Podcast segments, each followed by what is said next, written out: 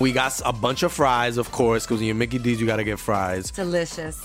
Frank wanted to stay and, and hang out in the McDonald's play place. Um, yeah, it was fun in there. It was, it I was fun, like, man. no, that's for kids, Frank. then he what are got you doing? stuck You on the can't- slide, and we were like, Frank, we got to get back to set. We got back in time, guys. We got back in time. Oh, yeah. McDonald's. Everyone has an order. Go get yours today.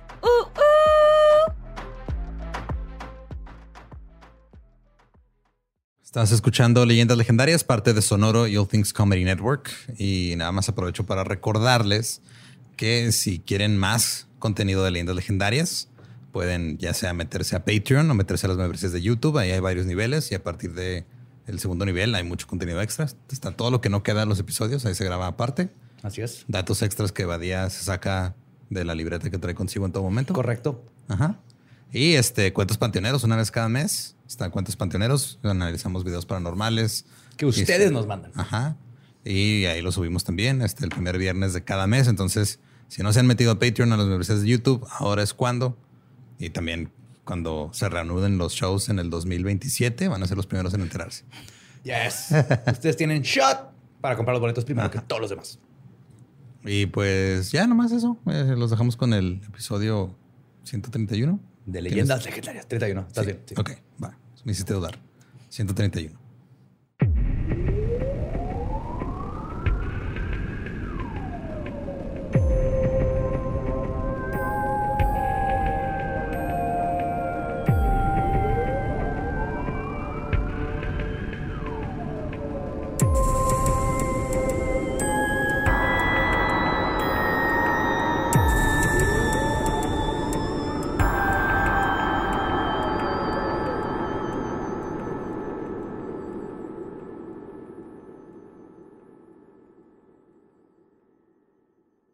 Bienvenidos a Leyendas Legendarias, el podcast en donde cada semana yo, José Antonio Badía, le contaré a Eduardo Espinosa y a Mario Capistrán casos de crimen real, fenómenos paranormales o eventos históricos tan peculiares, notorios y fantásticos que se ganaron el título de Leyendas Legendarias. Bienvenidos y bienvenidas a otro miércoles macabroso. Como siempre me acompañan mis buenos amigos Eduardo Espinosa. ¿Cómo estás? ¿Qué onda? Ahora estoy a la izquierda. Ahora estás a mi izquierda. Eres el siniestro del día. A mi derecha, mi buen Borre Capistrán, mi amiguito del alma. ¿Cómo estás, Borre? ¿Todo bien, carnal? ¿Todo bien? ¿No te ha Ramfi, pasado? ¿cómo estás? Ya regresó Ramfi. Estoy contento porque regresó Ramfi. Está, o sea, todos estamos muy contentos. Lolo. ¿Qué onda? Yo aquí Qué estaba.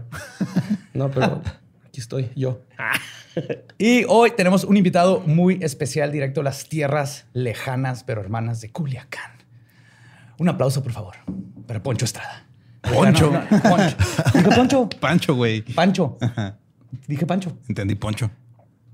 Y no aplaudan. porque vamos a- yo apenas iba a aplaudir. ¿Cómo estás, cabrón? Muy bien, carnal, muy bien. Mucho calor, güey. Mucha, mucha pinche cerveza, güey. Hemos tomado aquí en Juárez, güey. Son, son bien pedos aquí, que a toda madre, güey. Por eso nos podemos llevar bien. Sí, vamos. Sí, es. Es lo que nos conecta. Es correcto, es Todo el país, yo creo. sí. Pues bueno, les tengo una historia que tal vez han escuchado, tal vez no. Los que nos están escuchando seguramente sí, pero se va a poner muy interesante. güey.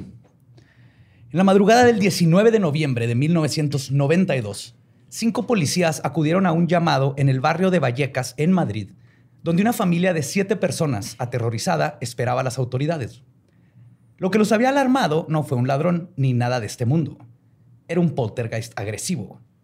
El padre de la familia dejó que aquel fantasma, dijo que aquel fantasma los había estado molestando desde hacía un año, a raíz de la muerte inexplicable de una de sus hijas. Lo que vieron los policías en esa casa los dejó igual de atemorizados y fue ese momento en el que nació el mito del primer y único caso paranormal registrado oficialmente por la policía española. Hoy les voy a contar sobre el poltergeist de Vallecas. ¡Olé! ¿Qué es esa madre, güey? Poltergeist es un fantasma ruidoso, literalmente eso significa. Viene del alemán y es si has escuchado de una casa que te digan que se abren las puertas, se rompen platos, se mueven cosas, es un poltergeist. Ok, ok. Que hemos explicado que mm, por lo general los poltergeist son personas que no saben que tienen poderes telepáticos y están moviendo las cosas. Ay, a verga. Ajá. Ok, ok, ok. Como hay una película, ¿no? una niña que hace Matilda. Simón. Algo así, pues. Sí, Pero ella sí sabía que tenía los poderes. en el caso verdad del mundo real, por lo general son adolescentes que con las hormonas y todo eso no saben. Entonces se emputan y de repente sale volando un plato, pero no sabe que es la persona y creen que es fantasmas y los hace un desmadre. Interesante. Este es, este es un- una de esas historias, más o menos. Pues nuestra historia inicia con una joven de 16 años llamada Estefanía Gutiérrez Lázaro, la tercera de seis hermanos e hija de Concepción Lázaro de la Iglesia y Máximo Gutiérrez Palomares. La Conchi. pues. La concha. Doña Conchi. Sus hermanos la describen de la siguiente manera. Y cito, era un pilar, como una madre, una confidente. Fue ella quien nos cuidó prácticamente. Alegre, sonriente, muy querida por los hermanos. Nuestra protectora. A veces se quedaba sin cenar solo para darnos de comer a nosotros. Carnal Antonio Banderas a sin jale. Eres el gato de Shrek, güey. Neta, güey. Ya sé, güey. Hello, my name is Antonio. Ibadia. Sí, güey. Pues Estefanía estudiaba en el Colegio Público Aragón de Vallecas, cerca de su casa en la calle Luis Marín. En marzo de 1990 fue a la prepa como cualquier otro día. Tomó sus clases esperando con ansias el final del día para poder regresar a su casa. Todo parecía normal, pero esto iba a cambiar. Resulta que Estefanía tenía una hora libre por una maestra que se enfermó. Y mientras cualquier estudiante hubiera tomado esto como una oportunidad para hacerse güey en la escuela, jugar fútbol o hacer cualquier otra actividad ociosa, las amigas de Estefanía le invitaron a ella y a otras chicas al baño para jugar un juego. Ay, no. Y se preguntarán, pero No, José Antonio. ¿cuál juego debe de ser jugado en la privacidad de un sucio baño de la escuela? la con un Ouija. gancho, ah. Grabarse bailando y la verga. Eran otros tiempos, güey. Si hubieran estado grabando TikToks, güey, ahorita. pioneras de TikTok y la verga. Se metieron a jugar la Ouija. Pues para Estefanía no fue nada más de que ale- este, alarmarse, ya que no era su primera vez en practicar el oscuro juego del que Carlos Trejo nos advierte. güey. La amiga de Estefanía tenía una intención particular para hablar con los muertos. Su novio había fallecido poco antes y querían saber si estaba bien. Pues estaba muerto, ¿no? Así que- También puede estar ese vato, pues, de que ah, se murió. güey. ¿Cómo estás, Arturo? ¿Cómo crees, pendeja? Muerto, verga. Coño, que me partí la cabeza. Las tres amigas pusieron el tablero en el suelo y usaron un vaso para pasar por las letras y números impresos. Todas pusieron sus dedos índice en el vaso e hicieron algunas preguntas a los muertos. Sin embargo, antes de obtener respuestas, la maestra Dolores Molina las cachó infraganti, se escandalizó por completo y reaccionando como un adulto racional, rompió la ouija ahí mismo. güey. Claro, güey. Me acaban de, me acaba de pasar algo bien cabrón. El- este fin de semana, güey, vi a mi prima que pues vive acá en El Paso. es- nos apoya mucho. Digo, ustedes la conocen, güey. Ajá, Está Mayra. Un saludo, Mayra. Y este, eh, eh, en su trabajo, pues se, se dedican a, o sea, las casas como que las, las limpian ya cuando están desocupadas para vender y ese pedo. Ajá. Y no querían, güey, desocupar el garage de una casa, güey, porque había una ouija, güey. ¿Es en serio? Es neta. Entonces le hablaron a ella porque era una- ella es prima del de leyendas, güey. Que la agarre ella. güey. Por ende, tiene que agarrar ella Ajá, esa madre. Pero Claro. le tenían miedo y era que porque estaban ahí y luego de repente eh, los excusados de la casa, así como que estaban tapando las tuberías y se desbordaron, güey. Entonces le dieron la ouija y salieron corriendo. güey. Pero es una de- literal de las que, como la que tenemos aquí, güey, de la que vende compras, Bradley, ajá, que de la que en compras en, Us. Amazon, güey. Si hay adultos que dices, güey, neta, güey, le tienes miedo a un tablero con letras. Que venden los mismos güeyes que hacen Monopoly güey, para Sí, acabar la chingada. Monopoly ha destruido más familias que una ouija, güey. Sé, El güey. uno, güey. Pues Miss Dolores las regañó y les exigió irse, que se regresaran a clases. Les quebró la Ouija, dices. Sí, ahí mismo. Eso es así Verga, de, güey. ¿Qué están haciendo? Ah, en la Que les hubiera quebrado el dedo con el que agarraron esa marca. si fuera poquito antes en la historia de, de España, sí, lo hubieran hecho, güey. Sí. Sí. Le corté el dedillo y la Bueno, si fueran indígenas. Pero la regañiza de la maestra no fue el peor castigo que recibieron. Se cuenta que el vaso de la Ouija se comenzó a llenar de humo antes de romperse en mil pedazos. Luego, el humo que se había formado entró por la boca y las fosas nasales de Estefanía. y dicen que fue ahí cuando comenzó la pesadilla que culminaría con su muerte. Después de este evento, Estefanía comenzó a tener un súbito cambio de comportamiento. Se volvió problemática, irascible y extrasensible. Su relación con su familia empeoró tanto que en múltiples ocasiones atacó físicamente a sus papás y hermanos.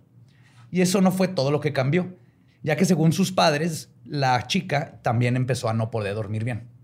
No le habrá empezado la regla nomás, güey. Es probable. güey. Parecía esa Y madre. los papás ni cuenta. Sí, güey, que bueno, mal está bajando. O sea, no hay pedo, güey. es normal, güey. Normal eso. Sí, eso, es- eso es normal. Pues comenzó a tener alucinaciones en las que un grupo de sombras rodeaban su cama y le susurraban cosas al oído. güey. hacían sonidos guturales y hasta hablaban en lenguas muertas. Este fenómeno se le llama glosolalia o hablar en lenguas.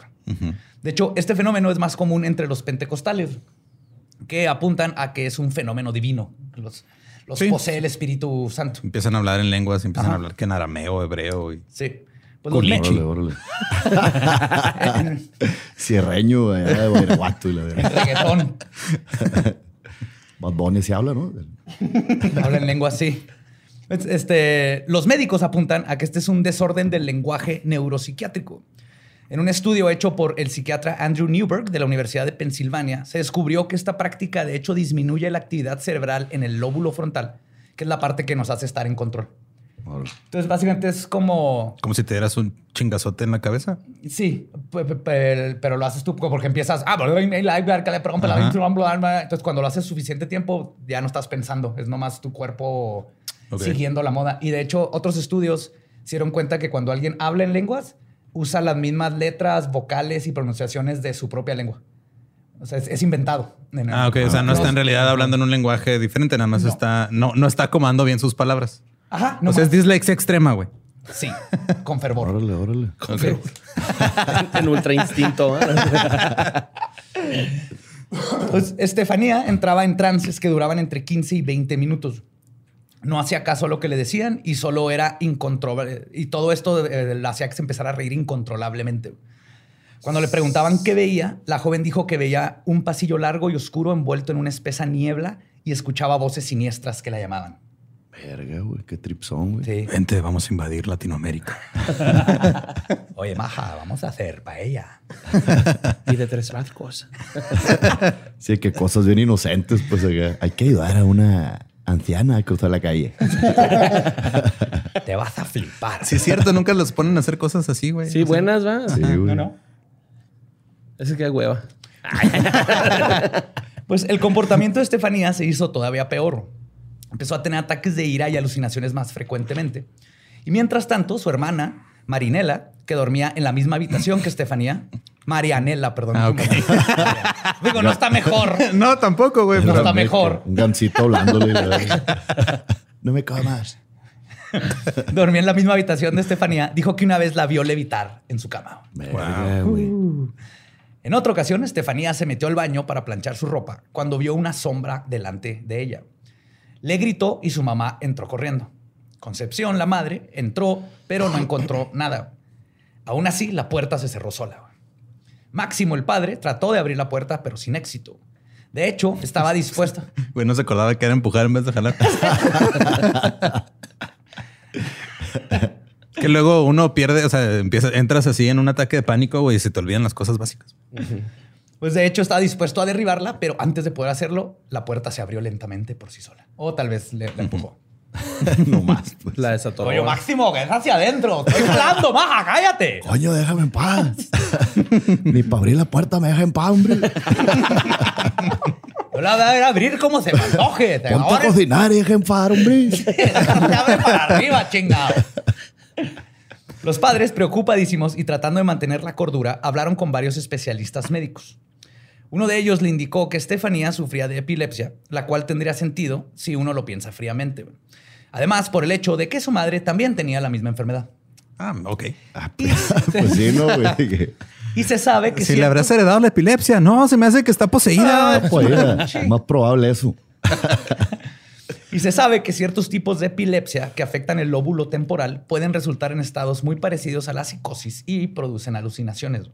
Pero Concepción no- nunca tuvo alucinaciones ella misma, entonces ni hablaba en lenguas muertas como Estefanía, así que decidió que no podía ser esa la razón ¿no? por la que Claro, le estaba güey, sí, pasando a su hija. güey. Sí, sí. Sí, sí. A mí no me pasa así. Sí, güey. En mis tiempos no alucinábamos con las epilepsias, mija. Las, las nuevas generaciones, como chingan con esa madre. de Estefanía continuó manifestando comportamientos extraños, pero a veces más siniestros que violentos. Por ejemplo, en una ocasión le pidió a su mamá que no le hablara a la familia de su padre sobre su inminente muerte. Además, le pidió que le enterraran junto con una foto de su papá. Empezó a hablar de su De su próxima muerte. Estefanía también mencionó varias Pues entró a veces. su fase emo, güey. Está pasando por la adolescencia, Sí, güey, la adolescencia le empezó a bajar, güey. O sea, Las hormonas. sí, güey, la familia televisión y y la verga. Papá que no sabe abrir puertas. Mamá que no cocina bien, güey. Doña Conchi, güey, seguro tenía una tiendita, güey, ¿sabes? Ponían tapas. Una miscelánea. Entonces, Estefanía mencionó varias veces que se iba a morir antes que sus papás. Incluso lo dijo el día anterior a su propia muerte. Antes de eso, había tenido uno de sus ataques más violentos, en el que agredió a su hermana Marianela mientras soltaba espuma por la boca. Verga. ¿Estás seguro que no era reino cremosito, güey?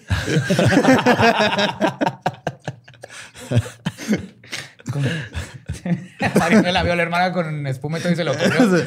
No mames. No mames, fue reino cremosito y Pingüino. ganso. Pingüinos. En esta ocasión, Marianela esquivó a su hermana. Estefanía cayó en el piso, se convulsionó con los ojos en blanco y perdió la conciencia. Cuando despertó, dijo no recordar nada de lo que había sucedido.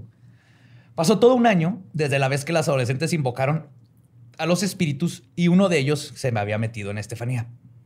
Finalmente, el 13 de julio de 1991, este experimentó el peor de sus ataques. Según Concepción, estuvo media hora agarrándose la cabeza y soltando espuma por la boca. Media hora, güey. Es un chingo. Ajá. Es un chingo de Para no espuma llevarla también. Pinche parisota, güey. Güey, ¿cómo vamos a limpiar ese cagadero a la verga? Ah, nomás la tienes que inclinar, ¿no? Como la cerveza para que... Para que se vaya. Y luego se hizo cerveza todo. Le pones el dedillo así en la boca, güey, para que se corte el Le gas. quitas la grasita de la frente. ¿no? O Le como cuando se la- te cae la de lata para que no salga espuma, que le das vuelta y le pegas, le pegas dando así en la cabeza, la güey. La güey hizo el challenge ese de comerte la de ace, ¿no? güey? La bolita de ace. El Tide Pod. Ajá. Pues tristemente, después de media hora de estar sufriendo así y no haber sido llevada al hospital, Estefanía entró en coma. Y es cuando se la llevaron al hospital Gregorio Marañón. Eran las 11 de la noche. O sea, media hora tuvo que pasar para que dijeran, verga, yo creo que está mala, niña. Tuvo que quedar inconsciente para que dijeran, ah, no estaba mamando. Sí, pues qué culero, qué culero cargarla y babeando espuma, güey, ¿no? O sea, que primero que acabe, y luego ya. venga. Se deshidrató la verga y toda la vaca se. Sí. Entonces era hasta las 11 de la noche, la llevaron a la- al hospital y tres horas después, el 14 de julio, a las 2 de la mañana, Estefanía falleció. No mames.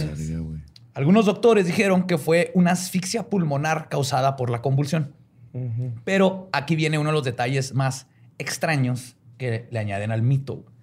Se determinó que este diagnóstico era insólito para alguien con el perfil de Estefanía. O sea, en- dijeron los, los doctores, esto no es común, es muy raro. Güey". Así que terminaron estipulando que ella murió, y cito, de manera súbita y sospechosa. En lugar de ponerle, este... ¿cómo se De lo del pulmón y la verga. Pues es que como que siempre caemos en el error de que cuando algo es este improbable, güey, ya eso comprueba que es sobrenatural, ¿no? Sí, y no, no ayudó. Como nos vamos a dar cuenta que no hayan puesto, le dio epilepsia y se murió y la dieron haber tratado desde antes. Y Si Sí, no mames, güey. hubieran puesto eso, esta- les estaría contando otra historia. Tú esa tu niega y le sale espuma por lo que te la llevas en vergüenza a algún lado, ¿no? güey? Totalmente. Sí, güey. Mínimo donde no manche. Sí. Pones no hay un periódico, ¿no? Pones un periódico, una lona, güey. O le pones un perro que lama todo eso y se lo come y la. Pues la terrible partida de Estefanía pudo haber significado un triste alivio para una familia que había sido testigo de su violenta enfermedad. Pero no fue así. Lo que fue lo peor tragedia de la familia solo sería el inicio de una maldición. Pero antes de que comenzara lo peor, hubo una época de relativa tranquilidad. Es como si aquella presencia les estuviera dando un poco de ventaja para reponerse de la muerte de Estefanía. Al principio hubo algunas manifestaciones del poltergeist. Se movían objetos, se abrían las puertas y el cuarto de Estefanía amanecía todo movido. Ya ve, hasta el fantasma sabe abrir la puerta. Le. y bien pendejo con esa madre. le. El problema se puso serio cuando Concepción sintió la caricia fría de un ser invisible. Además de que cuenta que aquella cosa también la despertaba por las noches y parecía llamarla desde el baño diciendo, mamá. Esto llevó a la familia a deducir que el epicentro de todo el fenómeno paranormal residía en el baño, justamente. Algunos investigadores paranormales, de hecho, dijeron que en el baño había un portal interdimensional por el cual los seres del otro mundo podían entrar a la casa. Verga. Ahorita Sí, voy en a entrar con en estos mi güeyes. opinión Verga. profesional. No es, un- no es el fantasma de su hija que acaba de fallecer, en mi opinión profesional. Es un portal interdimensional son varios, ca- oiga. sí, causado por haber puesto mosaico color amarillo en el baño. Nunca hagan eso. Pues, este, a causa de esto, nadie en la No, es que no, no, ahora si lo piensas bien tiene sentido, güey, porque es muy común que llegue un español y luego vengan un chingo después también a hacer un cagadero, güey. Saludos desde el mejor logro que han tenido. Los amamos. ¡Ole! Pues nadie en la familia por esto se atrevía a entrar al baño solos. No sé si literal cagaban Sí, juntos güey, o que- cómo, pero... Pero digo, Otra vez vas a cagar a verga que cague. Sí, yo te agarro la mano. así. Ya terminé. Acá El otro va así con su paella, güey, porque está comiendo. Que el portal sea en el, en el excusado, güey. ¿Te imaginas, güey? Todo cagado así. que- Todo para la mierda. Literal y asustado, pues. Pues, la primera aparición que hubo en la casa fue la de una sombra que se reía con una voz de un anciano. Se dice que este poltergeist tiene como origen un chismecito familiar de algunos años atrás. güey. ¿Cómo se reiría un anciano, güey? O sea, ¿cómo sería la...? No sé. Con sonido a muerte, güey, próxima. Tosiendo. la verga. Sí. ¡Hija! ¡Dame el dedo! Gracias, canal. Pues verán, Concepción tenía una terrible relación con su padre, quien tenía demencia senil y había muerto cinco meses antes que Estefanía. Y tal parece que toda la familia lo odiaba, güey, por problemas de dinero. Órale. Y además, al parecer, el tipo era odioso. De hecho, la familia declaró que antes de morir, juró hacerles la vida imposible. Ay, a el tipo era medio mamón, sí. Y tal parecía que estaba cumpliendo con su promesa. Asimismo, el espíritu se manifestó de muchas maneras para molestar a la familia. Los hijos eran empujados. Ya muerto, todavía les cagó el palo, pues se queda chato enfadoso, güey. No mames. güey. No soltó, no suelta. Los hijos eran empujados por alguien invisible. La madre sintió al espíritu oprimirle el pecho mientras dormía. Durante una cena familiar, un vaso de vidrio voló y casi golpeó en la cabeza a uno de los niños. Y en una ocasión, el poodle de la familia levitó. ¡Ah, cabrón! No. En posición de flor de loto y la verdad. Que es curioso porque uno, uno este, esperaría que fuera posición de perro, güey, pero no. No, no. no. Ole. Ole. Yo creo que le dio ternurita al espíritu, ¿no? Así como que, ah, un cana. Ole, mane, padmi. Boom. Pero a pesar de estas y otras agresiones, ningún miembro de la familia salió gravemente herido. Ok. Fuera de que alguien se cagó los pantalones de la risa por ver un puro volar, porque es lo que me. Después de noches interminables en los que el poltergeist seguía el guion del conjuro, básicamente, volteando crucifijos, haciendo ruidos demoníacos y extraños y agrediendo a todos los de la casa, la familia decidió mover todos sus colchones a la sala para dormir juntos. Ok. Sí, güey. Yo también están, hecho eso. durmiendo güey. juntos, cagando juntos. Sí, güey. familia. También cerraron la puerta que comunicaba a la sala con el pasillo, güey, que era donde se aparecía el anciano. Y pusieron muebles para asegurar que no hubiese comunicación entre ambas habitaciones. Pero los esfuerzos fueron en vano, ya que el espíritu era tan fuerte que lograba abrir las puertas. Wow. También pusieron el mueble del otro lado que se abría, pues, ¿sabes? Eran bien pendejos para las puertas esa familia, machín. Creo que ese es el problema. Sí, güey, que el fantasma abría para atrás y el mueble estaba allá, pues, de que, ¿qué onda, plebe? Verga, era el otro lado. Pues, Completamente desesperados, la familia Gutiérrez Lázaro decidió contratar investigadores parapsicólogos para ahuyentar a los espíritus, lo cual sorprendentemente atrajo a muchos farsantes. Por ejemplo, uno de ellos, proveniente de Sevilla, le quiso cobrar a Concepción este, la cantidad de 200 mil pesetas o 43 mil pesos más o menos del día de hoy, para, según él, deshacerse de la entidad. El fantasma de la casa Gutiérrez Lázaro se hizo mediático gracias a todo esto y se fue a la, a la notoriedad nacional cuando fue televisado por un autoproclamado psicólogo, parapsicólogo llamado Tristan Breaker. Pegado, Tristan Breaker. Ok. Tristan Breaker. Luego, este, esto hizo que todo entrara, que- perdón, sí, sí. Todo esto hizo que se convirtiera en una historia más para alimentar la televisión de mal gusto. Igual que en México allá tienen sus, sus trejos, güey, y sus El programas. tristanes. Todo trocen para la verga ya, pues. sus extranormales y todo eso. güey. Allá sería el palo endulzado en diminutivo, ¿no? En vez de cañetas, güey. Título todo mo- amorfo.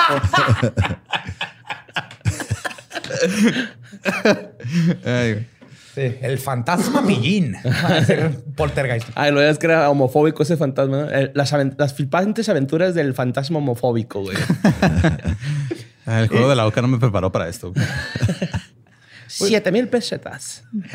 Ah, todo me falta para alimentar un fantasma. Pero ¿cómo entregas una cotización de ese pedo? O sea, ahorita que lo mencionas. Ah, qué- qué bueno que me preguntas. Mira, ¿Cuáles son los conceptos? mira, pues, pues primero tienes que calcular lo- los galones de agua bendita que tener que llevar. ok.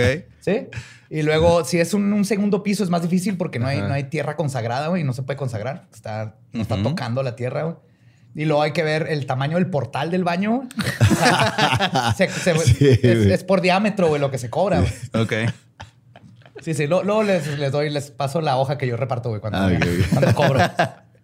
Pues portando un look oscuro como Dandy, Breaker se había hecho famoso desde el caso del fantasma del Palacio Linares, ahí mismo en Madrid. Es otra historia de un fantasma que se aparece en, en un, en un edificio viejo. Era también conocido por fabricar armas antifantasmas. Ok. Verga, güey. Por ejemplo, inventó un dispositivo que esta era una matralleta de plástico de juguete con una linterna. Y según él, era para poder este, detectar a los fantasmas y luego fotografiarlos. ¿Cómo fotografías a... Bueno, Pues es que aparte trae una cámara. pues. Que dices, ¡Ey, no te muevas! Y el fantasma no sabe que ajá, es Sí, ya y el fantasma, verga. ya no puedo mover. Ay, güey. Así son las cámaras en Culiacán también, ¿no? Sí, güey. Pegadas una metralleta. Sí, ya no te mueves. Pues. Todo bien, todo bien. Pues Tristan Breaker y su equipo, eh, al cual él llamaba el Grupo Unidad Cero. Ay, ya, güey. Grupo de Unidad Cero. Se daba su, su caché el vato. Sí, sí. güey. Bien, buen el branding, güey. Buen branding. Sí. Pero que el resto lo conocía peyorativamente como los cazafantasmas. Llegaron a la casa de los Gutiérrez Lázaro. La investigación fue televisada en un programa de noticias en el canal Antena 3. La voz en off narra, y cito, las discrepancias económicas entre Concepción y su padre, así como la extraña muerte de Estefanía. Durante la investigación se localizó el epicentro del espíritu. Luego, una psicofonía que se dice captó la voz del más allá, que decía, y cito, cuidado con el abuelo. Tristan Breaker. Eso suena a película en la que... o sea, que es como la de mi abuela es un peligro, ¿no? La del güey. este. De Zac Efron y... No, güey, era Martin Lawrence, ¿no? Que se vestía de, de viejita. Ah, no me acuerdo. La confundí con una de Robert De Niro, ¿no? Me parece que es. No sé, pero Zac una tangente bien estúpida. Ajá, sí. Horrible que captaron tres personas. Saludos a De tres más de personas. 38 años. Son mis favoritos. Pues, Tristan Breaker tomó esta información y dedujo que, y cito, en la casa podrían haber dos energías. La de la chica es buena y pacífica. Y otra energía que supuestamente podría ser del abuelo, que es negativa, insultante y amenazadora. Pues que también van alimentando todo este, este diagnóstico que hacen con lo que la familia les dice, ¿no? O sea, es de... Totalmente. Ah, me dijiste que tu abuelo era culero. Ah, no, es que claro, la energía culera es la de Claro que ellos no, Sí, sí, no sí. dijeron nada del abuelo hasta que no les contaron toda la historia Ajá. del abuelo y todo lo que está pasando en la casa. Ah, Una buena investigación debe investigar de tú no sabes nada. Tú nomás Ajá. entras y miras Sí, como científico. y nomás tomas video, tomas audios y la gran mayoría de las veces no va a salir nada. Pero entonces así sí podrías corroborar. O sea, si verdaderamente dicen, ah, cabrón, había un abuelo ahí enseñándome las bolas. que las arrastra, ¿no? En lugar de arrastrar cadenas, van arrastrando sus bolas. No, que vende pelotas y la verga. ¿Cómo es esta? Y eh, en el reportaje también aparece una medium, obviamente, güey, que era compañera de Street and Breaker. Y siendo supuestamente, que fue supuestamente poseída por la energía mala. Pero todo salió bien y su vida se salvó. Acuérdense que todo esto lo televisaron. Ok. Su vida se salvó cuando Tristan Breaker pensó rápido y usando toda su experiencia como agente paranormal, le gritó a su compañera, ¡vuelve, vuelve! Y listo. se ¿Y salvó. ya? Ok. Listo. Ajá. Pero fue una ejecución actoral que bien le pudo haber ganado un vuelve. Razzie, güey. Ajá. Que sin ti la vida se me va. Sí, güey, lo pensé, güey. No. Uh, vuelve. Sí, sí, lo pensé. Nadie ocupará tu lugar. Pam, pam. Y por supuesto, la incursión de Tristan Breaker en el caso Vallecas no fue más que una farsa para beneficiarse del temor de una familia honesta. Sin embargo, este evento permitió que el caso se divulgara, lo cual atrajo a parapsicólogos mm, más serios, por decirlo de una manera. Ok. Como Fernando. menos charlatanes, Menos charlatanes, como Fernando Jiménez del Oso o el padre José María Pilón. Oye, sí le pagaron a ese vato, güey. Pues la familia no, pero ganó una la nota por la tele, güey. Ah, ok. En su Por programa, documentar todo el que es pedo. lo que es Porque por lo sí general. les cobraba un billete, ¿no? El Ajá, otro. inicialmente. Ajá. Ah, era otro. Era otro. Ah, ok, ok, ok. Ajá, pero Sí. este güey nomás es pues así de, ah, mira, yo estuve ahí, luego voy a hacer un libro al respecto y lo vendo. y Ajá, y esto atrajo Voy a más. hacer conferencias de cómo... Pero estos güeyes iban a dar el diagnóstico por computadora gratis, ¿no? Así de- Sí, luego ya te cobran la. Sí, la Sí, repito. ¿sabe que te- tenemos que cambiar el aceite de su fantasma. El aceite. la. Por Por eso rechina.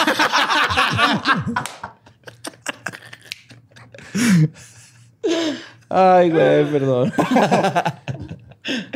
Lo bueno de todo esto es que el engaño no fue pasado por alto por la familia, ya que en un programa llamado Esta noche cruzamos el Mississippi. What? La verga. ¡Ey! O sea, les- nombre random pasado de verga, güey. España. Y nada, que sí lo cruzaban y Sí, esta noche cruzamos el Mississippi para buscar tierras que conquistar. No era el nombre completo, pero luego Mercadotecnia dijo, ¿sabes qué? Como que... Como que no va a jalar mucho. Ah, güey. son los 90, güey, hay que cambiar. Se lo re- Ponle más diseño, ¿no? Esos colores como que no, no. Pues Máximo y Concepción, eh, los padres, acusaron públicamente a and Breaker de ser un farsante. Eh, A él sí lo acusaron. ok. Pero por supuesto, la ayuda del cazafantasmas más famoso de la televisión española no sirvió para nada. Y la familia Gutiérrez Lázaro continuó sufriendo los estragos de la maldición fantasmagórica. Y para noviembre de 1992, el fenómeno se intensificó. Esta vez, todos los miembros de la familia aseguraron ver una sombra arrastrándose por el suelo. Oh, qué pu- puto miedo, güey. Pues no- Así son las sombras, ¿no? Se arrastran por el suelo esos madres. Yo soy un experto parapsicólogo y el problema es que los focos están arriba. Están arriba los focos, Hay güey. que, hay que quitar esos focos. Ponlo abajo y luego se va a arrastrar por el techo, güey. Y todos vergas, ¿cierto, güey? Son 200 mil pesetas. Esta vez, todos los miembros de la familia aseguraron ver a una sombra arrastrándose por el suelo. Marianela y Querubina, hermanas de la difunta Estefanía, fueron las primeras en ver las sombras. Espantadas, intentaron prender una lámpara para espantar al poltergeist, pero ellas aseguraron que la lámpara empezó a agitarse, lo que hizo imposible manobrearla. Entonces tuvieron que correr a prender la luz del cuarto y con eso la sombra se esfumó. Y aparecieron otras dos, pues acá. ¡Me vienen siguiendo! Sí, bueno, no- Sí está bien pendeja No esta familia, ¿verdad? No abren puertas, asustan con sus sombras, güey. Coño, que este poltergeist me lee la mente. Se mueve igual que yo. Estoy flipando. Estoy toda flipada. ¿Qué vamos a hacer? Otro dato sobre esta nueva aparición era que todos los que presenciaron esta sombra aseguraron que los lugares donde se había posado el espíritu quedaban fríos como el hielo. En un intento por tener pruebas físicas de la existencia del poltergeist, Concepción echó harina al pasillo de la casa. Y a la mañana siguiente encontraron pisadas de un hombre, de la cual no hay ninguna evidencia, pero... eso dice. En otra ocasión, la misma madre amarró todas las puertas con cuerdas cuando la familia salió de la casa y descubrieron en su regreso que las cuerdas habían sido cortadas. A ver si el papá no se les olvidó ya. Coño, llevo dos horas cortando cuerdas. Apenas aprendí a jalar y Abrir puertas. cuerda, güey. ¿Por qué me ponen cuerdas ahora, coño? El 19 de noviembre, toda la familia se amontonó en la entrada del departamento cuando vieron una pelota rebotar lentamente hacia ellos. Les digo, es el guion del conjuro todo esto. Máximo, era uno de los hijos, agarró la pelota y la mandó al otro lado. Pero dicen que cuando estuvo a punto de pegarle a un objeto, la pelota se regresó. Ay, a ver. Como si alguien lo hubiera cachado y se la regresó. Ajá. Era el AMLO, güey. Sin Ahí, duda. eh, Macaneándole. El meme ese de. eh, ¿Quieren que les dé el informe o quieren ver hacerme cuadrangulares? Sin duda, el 19 de noviembre fue un punto de inflexión para la familia. Incapaces de encontrar ayuda de los expertos paranormales, decidieron contactar a las autoridades, quienes se especializan en problemas relacionados con lo terrenal. Pero, pues ya se habían quedado sin opciones. Iban a hablar a la policía. Ok. O sea, porque primero es mi hija está escupiendo este, espuma, güey. Eh, de seguro es un fantasma y luego ya después la llevamos al hospital. Aquí también fue primero hay que hablarle a todos los Carlos Trejo de España, güey, y luego ya le hablamos a la policía. Exactamente. Ok. Sí, están pendejos, ¿verdad, güey. Bastante. Sí, es una familia pendejona los Gutiérrez. Pues cuando, Supersticiosa, güey. Dejémoslo en supersticiosa. Doña Conchi. pues. cuando Máximo explicó lo que había estado pasando, explicó cuando lo que había estado pasando en la casa, el operador naturalmente quedó completamente escéptico. Le pidió a Máximo que le pasara el teléfono a su esposa para que ella pudiera testificar que el señor no estaba ebrio o drogado. Al hablar con Concepción se percató de que estaba igual de espantada que el esposo. De que los dos están igual de tomados y drogados, ¿no? ¿Qué coño se metieron? Bájenle a ese Jerez. Así que el oficial pidió hablar con alguno, con los dos hijos más grandes, güey, quienes contaron la misma historia. Se lo comieron los gatos. Espera. ¿Qué te pasó, Duy? ¿Él sabe qué pasó? Coño, la familia se droga toda junta. Convencido de que por lo menos algo extraño estaba sucediendo, que aunque podría no tener que ver con fantasmas, definitivamente parecía que la familia creía estar en peligro. Por lo menos decidió mandar una patrulla a su dirección en la calle Luis Marín número 8. La policía hizo una inspección de rutina, recorrieron la casa para ver anomalías y entrevistaron a la familia. Ese fue el momento en que nació el histórico expediente Vallecas, el primer reporte policíaco en España que habla sobre un poltergeist. Porque lo que vieron los investigadores era algo imposible de creer. Órale. A los pocos minutos después de haber entrado a la casa, el agente en jefe, Pedro Negri, llamó a la estación de policía y dijo que la historia de fantasmas que contó la familia había sido verdad. El ex- Un morenillo acá. Él es Pedro Negri. El expediente Vallecas deja testimonio de las apariciones paranormales que percibieron los policías. Cuenta, por ejemplo, y cito, estando sentados, en compañía de toda la familia, pudieron oír y observar como una puerta del armario perfectamente cerrada se abrió de forma súbita y totalmente antinatural, lo que desencadenó una serie de sospechas serias en el inspector jefe y los tres policías ahí presentes. También, y cito, se produjo un fuerte ruido en la terraza donde pudieron comprobar que no había nadie, por lo que las referencias sospechadas aumentaron y se reforzaron, tomando el suceso un interés insospechado. Luego explican que momentos después pudieron percatarse y observar como una mesita que sostenía el teléfono y concretamente en un mantelito. Y cito, apareció una mancha de color marrón consistente que el oficial Z2 identifica como babas. Wow. Ok. ¿Ok? Aparecieron Chingón. Me gusta cómo eh, te, enfocaste en tu genética vasca, güey, para empezar a hablar así. Ah, va, ¿Qué empieza a tiene? salir. ¿Cuánto- cuánto-. Como babas. ¿Qué porcentaje vasco eres? Como un sumo, sí. 2%. Vasco es un chingo. ¿Sí? Sí, sí, sí. Mi Ah, mayoría es todo español y vasco. ajá. Pues, tiempo después, el inspector Pedro Negri dijo que se arrepintió instantáneamente de no haber recolectado una muestra de esas babas para su análisis. Cosa que pudo haber echado a la luz el origen del poltergeist. O sea, pero ellos estaban ahí viendo el mantelito con eh, la- en la- encima de la mesa y de repente salieron los babos o ya estaban ahí cuando llegaron. No, después de que estornudó un vato. Con tuberculosis. Me- me- me- eh, Vamos a llegar a eso exactamente. Ok, gracias.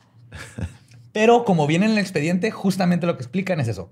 Ajá. Vieron que apareció, vieron que se, vieron los ruidos. Ajá, o sea, vieron que se abrió la puerta. O sea, digo, porque lo que se abra la puerta y todo entiendo, pero que de repente Salga baba. salga baba de- así de. ¿De Digo, porque la pues? niña que tiraba espuma ya no estaba ahí. güey. Oh, es esa madre. Sí.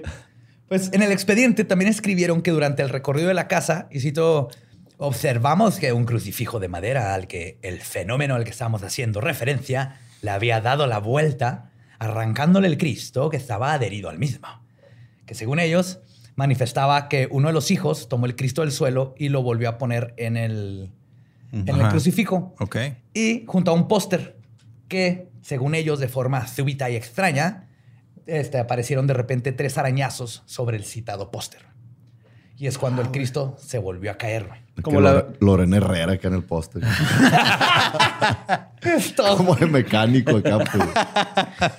Sí, no está arañado, no está, Sí. está tieso. Y Doña Conchis le cagó ese postre y lo arañó a la verga. pues. En otro apartado del expediente se puede leer que los policías escucharon otro golpe proveniente de la terraza, pero que tampoco pudieron determinar su origen. Todo esto ocurrió mientras la policía entrevistaba a la familia. Están entrevistándolas y platicando y dando la vuelta a la casa y de repente pasaban cosas todo alrededor. Y era el perro que le evitó tanto que estaba. Ya se les había olvidado, güey. Era, era, era perro de techo, pero por adentro. güey. Pues le evitó el perro y quién sabe dónde quedó la en el techo, güey. Le tenemos que aventar la comida, mano. Su jamón serrano. Órale, Life. La paella. Se dice que aunque el espíritu se aparecía solo cuando había oscuridad, la luz callejera que se filtraba por la ventana permitió que todos pudieran ver a la perfección los terribles fenómenos, los que aseguraban provocó que la mayoría de los policías huyeran del lugar como cobardes, con excepción de Pedro Negri, quien se quedó ahí cumpliendo su deber. ¿A dónde van, culones? Pues él siguió inspeccionando la casa y confirmó que efectivamente no había un engaño. No había nadie simulando las apariciones. Finalmente, el expediente Vallecas se volvió oficial cuando Negri dijo, y cito, hay una serie de fenómenos que no tienen explicación. Ole. y se hizo oficial. Ah, huevo. Durante los años y décadas siguientes, Pedro Negri ha confirmado que todo lo que vio aquel día fue real. Considera que los padres de Estefanía Máximo y Concepción son gente honesta y sin ningún tipo de psicopatología. ¿Por qué fue que, que el, el negri, güey? O sea, ¿qué era ese vato, güey? Era policía, nomás. El capitán Nomás. de la Ah, policía. Capitán era, de la era- policía. Era el Alto perrón, rango. pues. Ah. Simón. Simón. Negri, quien ha visto asesinatos y otros crímenes horrendos, dice que el espíritu que ahí se escondía fue lo que más lo impresionó en su larga carrera. El agente Negri fue de los únicos que vio en la familia este, Lázaro un grupo de personas profundamente atemorizada e incapaz de encontrar respuestas para este fenómeno que los atormentaba. Y después de la intervención policial, el espíritu siguió haciendo de las suyas. Como lo fue el primero de noviembre del 93, en el que una fotografía de Estefanía se incendió sin dañar el marco ni cualquier otro objeto de alrededor. Ah, Qué cabrón. verga, güey. Sin embargo, la familia Gutiérrez Lázaro obtuvo descanso, ya que entre el 93 y el 96 las actividades del espíritu se fueron disipando, como es común en este tipo de casos.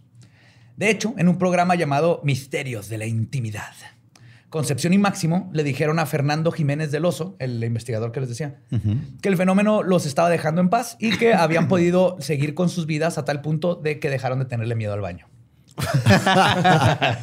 Ya podemos cagar sin cagarnos de miedo. Dejaron de cagar tres años y luego. Comiendo pura masa, vas a Sí, taparse. Pues, la verdad era que el poltergeist nunca se fue del todo, güey, pero la familia aprendió a convivir con él. Al final se terminaron mudando de la casa y se prohibieron hablar de sus experiencias pasadas como un intento para enterrar los malos Sí, recuerdos. a huevo. Sí, lo van a traer otra vez. Y pues la razón por la que no se habían mudado antes era porque pensaron que el poltergeist los podía seguir, que es algo común. Sí, sí, sí. Porque les digo, el poltergeist lo trae, es la persona, no una entidad. Entonces, pues te llevas al niño o la niña que lo está causando, va contigo. Pero si dejas a la niña, pues no pasa nada. Es lo que yo, como experto paranormal, te recomiendo que dejes a tu niña y te das a la chingada. Regresa cuando ya tengan como 20. Ya se Sí, te metes al club rotario, güey, la mandas, güey. te mandan un niño que no tenga pedo, güey. Que no tenga poderes extrasensoriales. certificado. Eh, no. O sea, mandas a viajar al poltergeist. No pasa nada. Sí, que anden ahí Sí. moviendo platos por todo el mundo. güey. Pero de hecho, cuando los hicieron, este, cuando lo hicieron, no volvieron a testificar nuevos fenómenos, o sea, cuando se cambiaron de casa. Ni tampoco lo hicieron los nuevos inquilinos del departamento de Luis Marín número 8. O sea, en cuanto se fue la familia, se acabó todo en el. Ok. El caso Vallecas terminó enfriándose y se convirtió en una leyenda para aficionados de las historias de fantasmas y lo paranormal. Especialmente porque tiene el sello húmedo de todo fan de lo paranormal. Un reporte policiaco que de alguna manera le da seriedad al caso. Entonces, cuando ves que hay un reporte policiaco de un ovni, es- tiene mucha más seriedad que el- una persona random, ¿no? Que lo dice. Pero la historia aún no termina. Casi tres décadas después, la historia volvió a tomar relevancia cuando se estrenó la película Verónica en el 2017. Ah, sí, es cierto, güey. Ajá. Ajá. Con el tagline, y cito, basada en los hechos reales que, que experimentó la familia Gutiérrez Lázaro. La película, que cuenta la horripilante historia de Vallecas, acompañada de la música de los héroes del silencio, tuvo buenas ganancias en taquilla. Si es de terror esa madre, güey. Una pinche tortura. Entre dos puertas estás. El poltergeist me jala las patas. Che, asco. Ah, Sin embargo, lo que parecía volver a elevar la historia de Estefanía Gutiérrez Lázaro logró todo lo contrario a lo que se esperaba. Después del estreno de la película, dos de los hermanos, Ricardo y Maximiliano, o Max, salieron a la luz para hablar del tema. En una entrevista con el periódico El Mundo, Ricardo Gutiérrez declaró, y cito, vamos a contar nuestra verdad, y lo hacemos para limpiar la imagen de mi hermana Estefanía. Maximiliano también apuntó que, y cito, no queremos obtener lucro alguno ni cobrar nada. Ok. La entrevista que dieron los hermanos fue un riesgo para ellos y su familia, ya que estaban a punto de dañar su reputación para siempre. Incluso cuando uno tenía 16 y el otro 10 durante el poltergeist, de todas maneras les iba a caer todo Sí, el peso claro. de toda esta empatía que habían creado por años y años. Pero como se dan cuenta, no es culpa de ellos. Y la razón por la que se habían esperado tanto en confesar era justo por eso. güey. Pero cuando su padre murió de cáncer, decidieron que era hora de aclarar los sucesos. güey. Ya, porque iba, aparte iba a regresar este desmadre que ya habían dejado atrás en sus vidas. Mi papá sí sabía abrir puertas. güey. Que quede claro de una vez. Mi padre experto. sabía jalar cuando se había que jalar. Y empujaba cuando Cuando había que empujarse. Me cago en la hostia. Muchas gracias por el espacio. Olé. Era todo por lo que quería aclarar. pues. Y el fantasma, no, eso sí pasó. No fue la gilipollas de muchos años.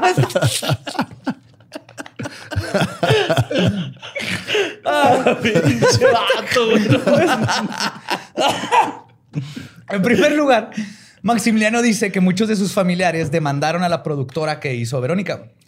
A lo que Maxi dijo, y cito, eh, pienso que no tiene sentido. La película nada tiene que ver con el caso Vallecas que vivimos. Estuve en contacto directo con sus creadores, me consultaron parte del guion y di mi visto bueno.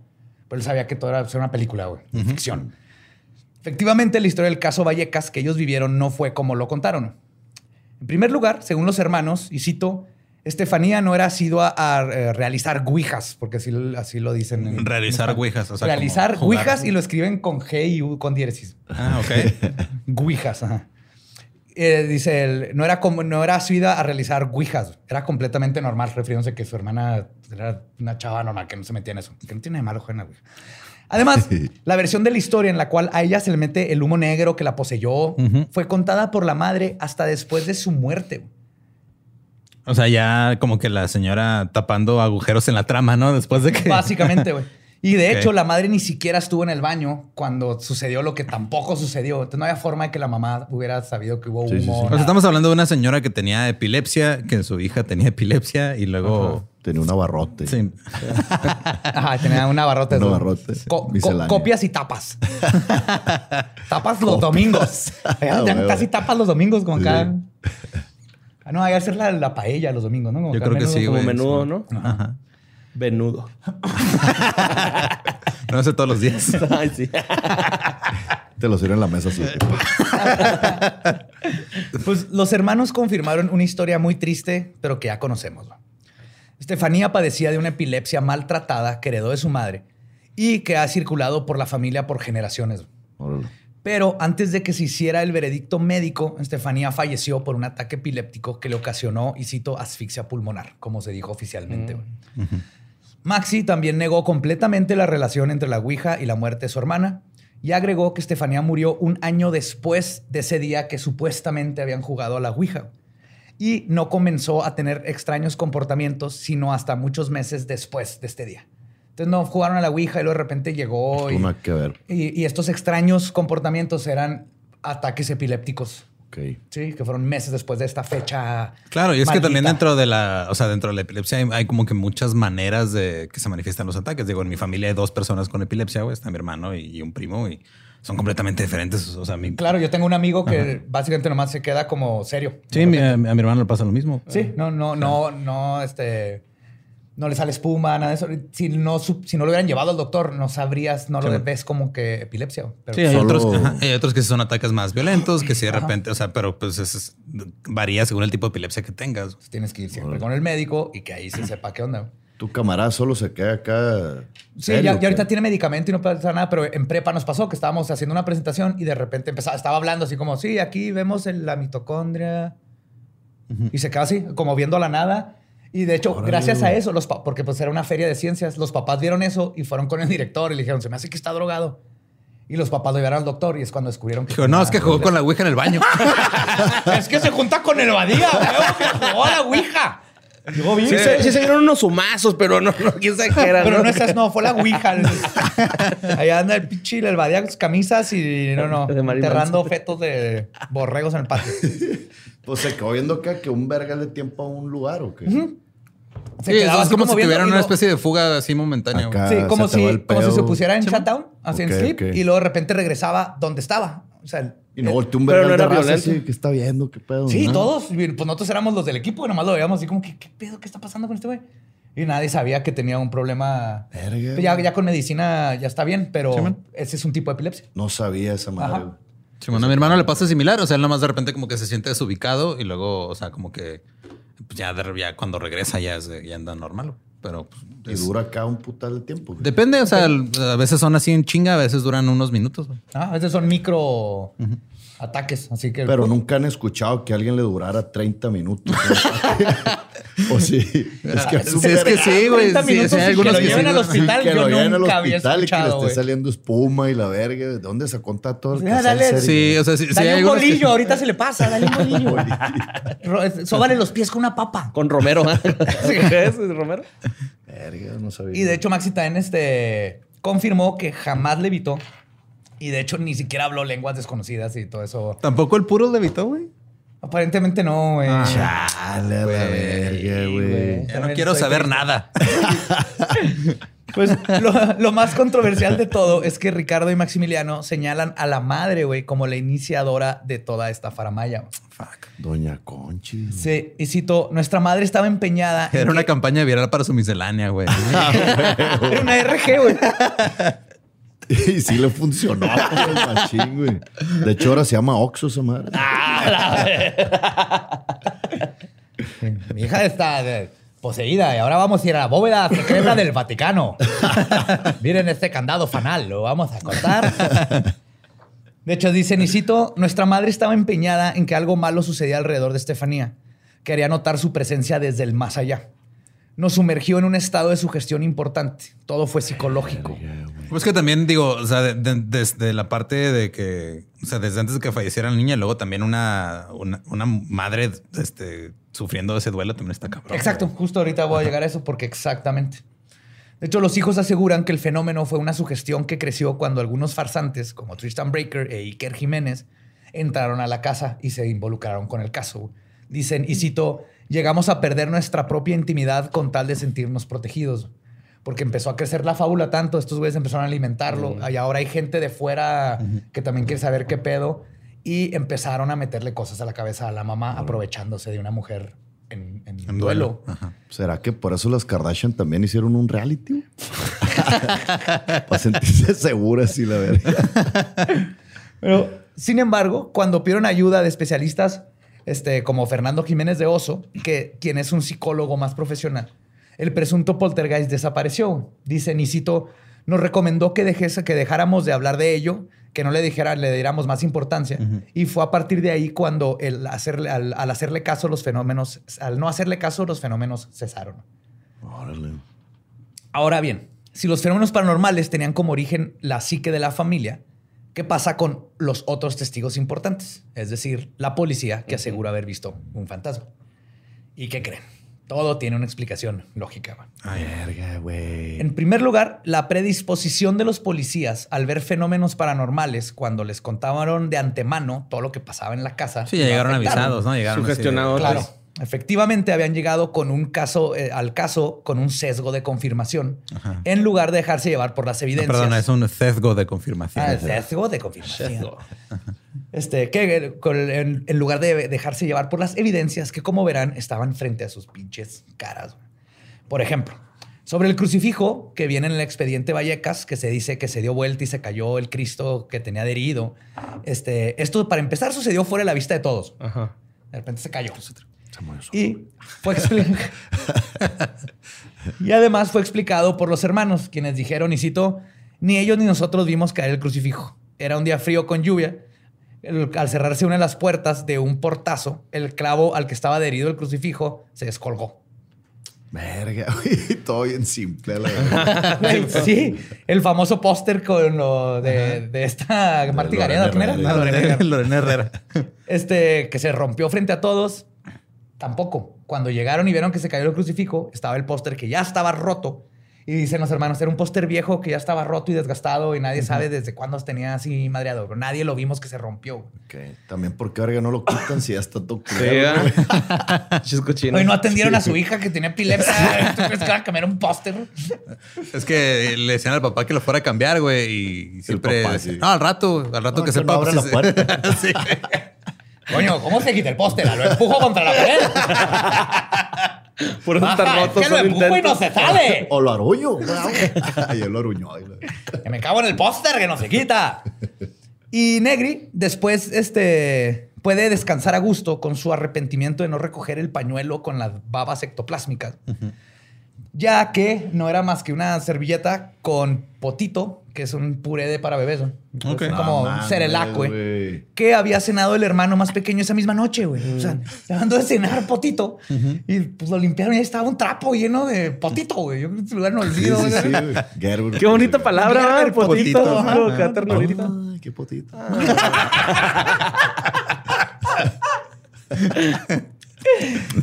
Ay, güey. Qué potito come. Y entonces eso fue todo, güey. Pero aún así, el policía no es inocente de ayudar a exagerar el caso. Esa misma, en, en la, esa misma entrevista, los hermanos de Estefanía hablaron de otras inconsistencias en la historia. Como el hecho de que Nigri, tan solo unos días antes, había declarado que la puerta del mueble del armario este Sí, la que se abrió sola. Ajá, giró y pegó una docena de violentos portazos.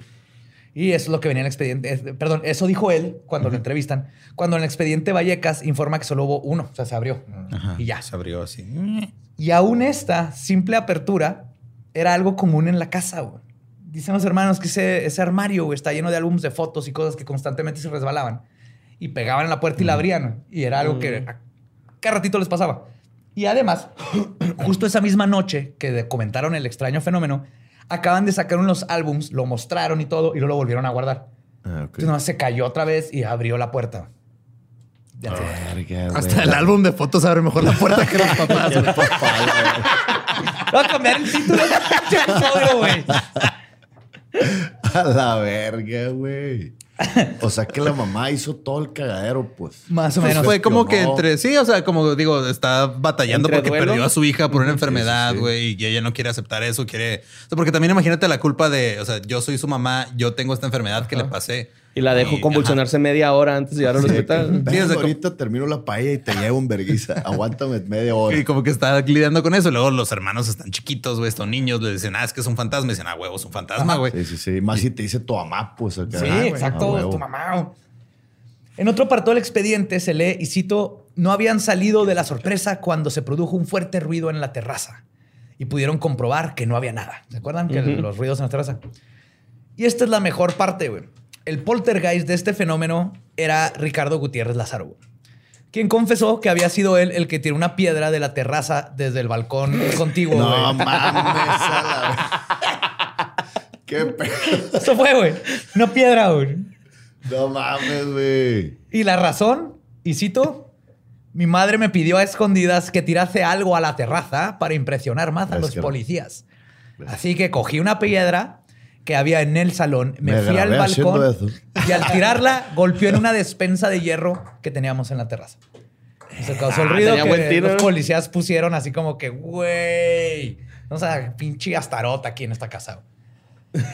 Pues resulta que esas y muchas otras farsas provenientes de la familia fueron ideas de concepción, quien les decía a sus hijos que inflaran la realidad. Esa conchita, güey. Y el padre no estaba enterado de nada de esto. Igualmente, dice Maximiliano, y cito, no perpetramos más fenómenos, pero sí contamos cosas que no habían sucedido. Aleccionados por Tristan Breaker, quien nos decía lo que debíamos decir. Pues claro, ese güey le convenía, güey, porque eso se iba a convertir en Sí. más jale para él, güey. Porque el- es lo que pasa con todas estas investigaciones. Cuando es por rating, tienes que producir un fenómeno. Sí, sí, sí. Porque la gente las han entrenado a esperar que siempre que vas a una casa te va a salir un monje, la novia loca, duendes. La novia loca, la verga. sí, en el cementerio que "Ah, es que se murió en su boda y por eso se sigue apareciendo. Ah, ok, ok. Siempre. güey. Pues las repercusiones de esta mentira fueron brutales para los hijos Gutiérrez Lázaro. Muchos de ellos sufrieron bullying en la escuela y además sufrieron la presión de salir en televisión nacional sabiendo que su mamá y, y los este, paranormales los estaban coaching. ¿Cómo le darás bullying a ese vato? ¿Quién soy? ¿Quién soy? ¿Qué? Eh, ¿y, y tu puro? ¿Dónde está tu puro, güey?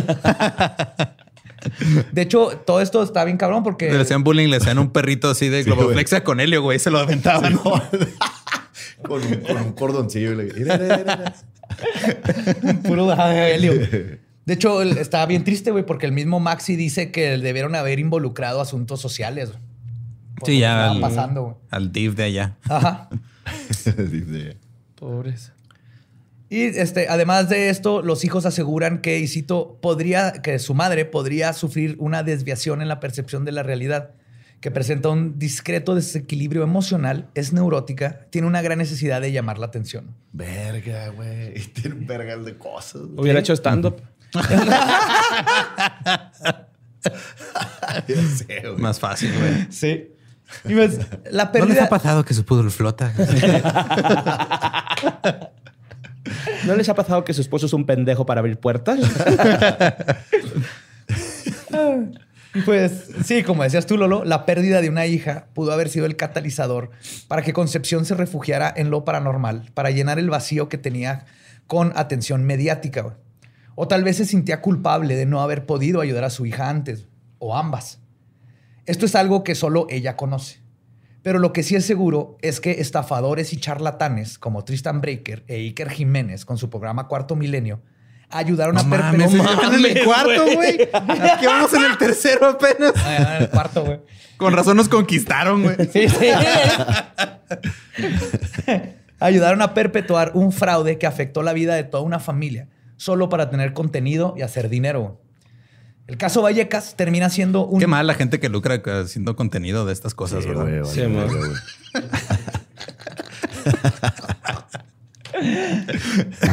Ah. Sea, el caso Vallecas termina siendo un cuento paranormal que nace de la mente de la madre, de una madre en duelo, que fue manipulada por charlatanes sin escrúpulos, que convirtieron una tragedia en una pesadilla.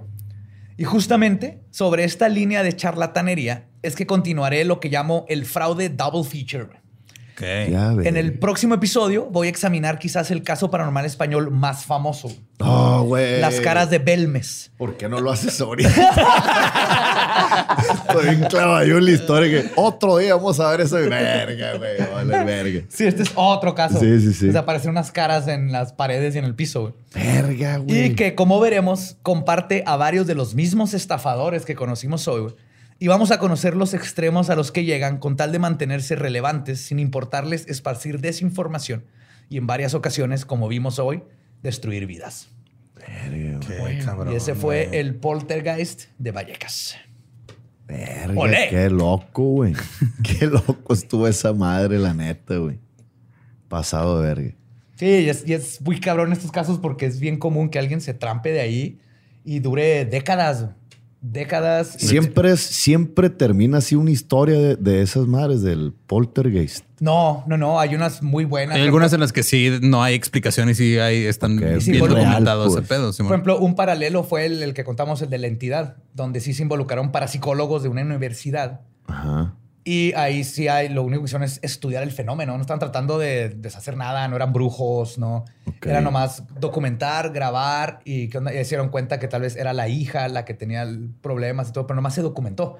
No eran charlatanes, no le vendieron curas, no intentaron nada, no se inventaron, hay un portal, en- nomás fueron No fue tan observados. mediático, pues, el pedo. Se ni hizo nada. mediático después que sacaron el libro, pero Ok, no, ok. no era mediático porque era un estudio de científicos, de parapsicólogos verdaderos.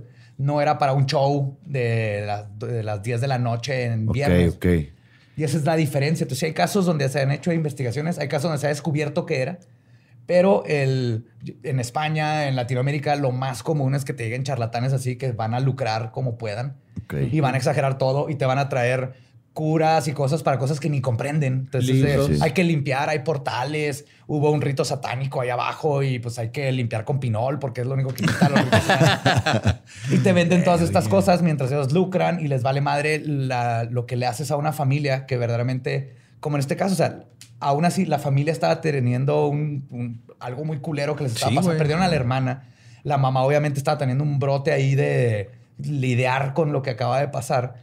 Y tienes esta bola de charlatanes metiéndote ideas, haciéndote público toda la vida. Los niños, ¿qué culpa tenían? Pero entonces creen que la, la culpa la tiene los, los batidos, los charlatanes, pues. No tanto la señora, porque a mí me suena Sí. que la señora fue la que. La señora tal vez eh, el- eh, fue una forma de lidiar, pues si no hubieran llegado los Pues fue como, fue como una parte de negación, ¿no? Como de decir, ah, es que no, Ah, tuvo que haber sido, tu- tuvo que haber sido algo raro. Entonces, a lo mejor jugó a la Ouija y no Sí, fue, sí, sí, no sí. fue mi genética que le pasó Y no sabemos cuánto o- de eso le inventaron los este, charlatanes y le ayudaron a como construir una narrativa en su cabeza que le diera todavía más, que le echaron más leña al fuego. Ok.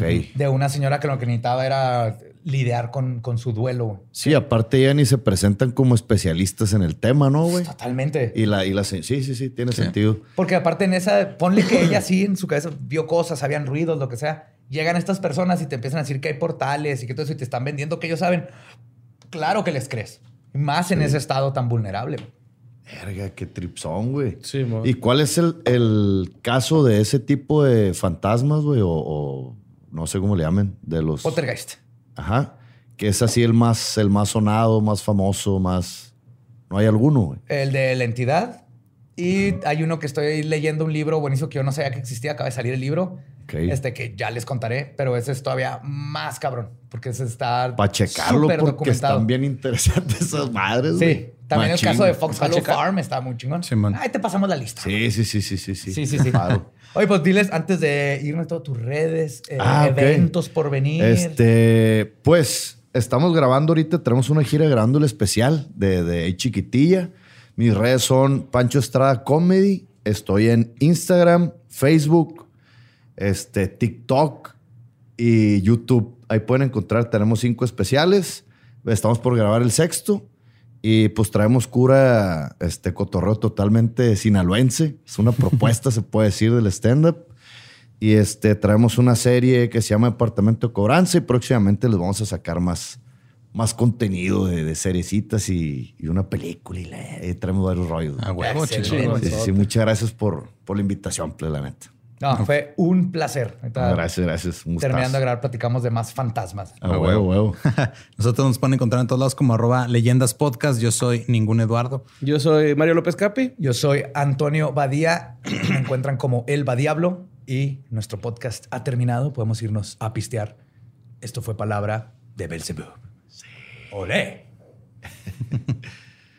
Cojones. Se escucha mi agrura, ¿no? ¿Se, escucha- ¿Se escucharon ese pedo? Pinche- Acá, pinche zapote, güey. Traías. Sí, mo. Lo escuché. No se escuchó acá.